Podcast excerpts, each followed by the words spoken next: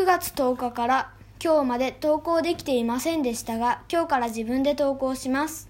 おっちゃん日記始まり始まり、11月15日月曜日、天気晴れ。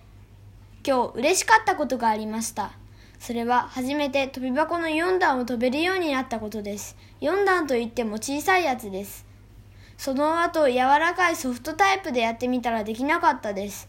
でも一つだけすごいことがあります。ソフトタイプなら台上前提ができます。あなたは飛び箱が飛べますか？